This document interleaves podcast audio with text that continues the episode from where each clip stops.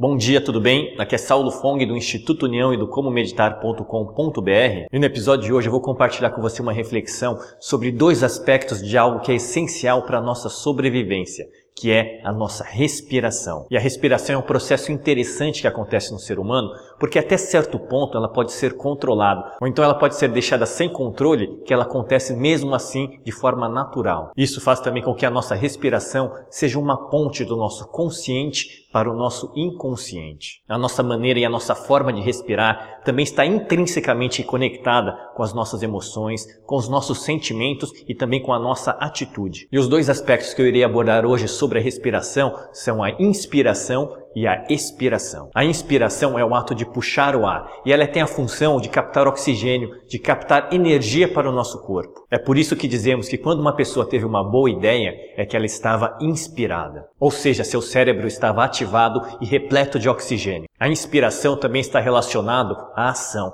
Sempre que alguma pessoa vai enfrentar algum tipo de desafio, é comum ela tomar uma inspiração bem profunda. Já a expiração, que é o ato de soltar o ar, está relacionado ao relaxamento. Por isso é muito comum que quando alguma pessoa sente qualquer tipo de alívio, ela suspirar. A expiração está relacionada também à nossa capacidade de se entregar e se desapegar das coisas. A forma com que lidamos com a inspiração e com a expiração também reflete a maneira, a forma e a atitude que lidamos com os desafios da nossa vida. Tanto na respiração como na vida, é importante que você saiba equilibrar os momentos para agir e os momentos para relaxar, ou seja, equilibrar a inspiração com a expiração. Por isso, o convite que eu faço hoje a você é que você tome consciência da sua respiração. Tome consciência de como é a sua forma de inspirar e a sua forma de expirar. Quanto mais consciência você tiver da sua respiração, mais consciência você terá de si mesmo e do momento presente. Então fica aqui a minha dica e minha reflexão sobre esse aspecto essencial para a nossa sobrevivência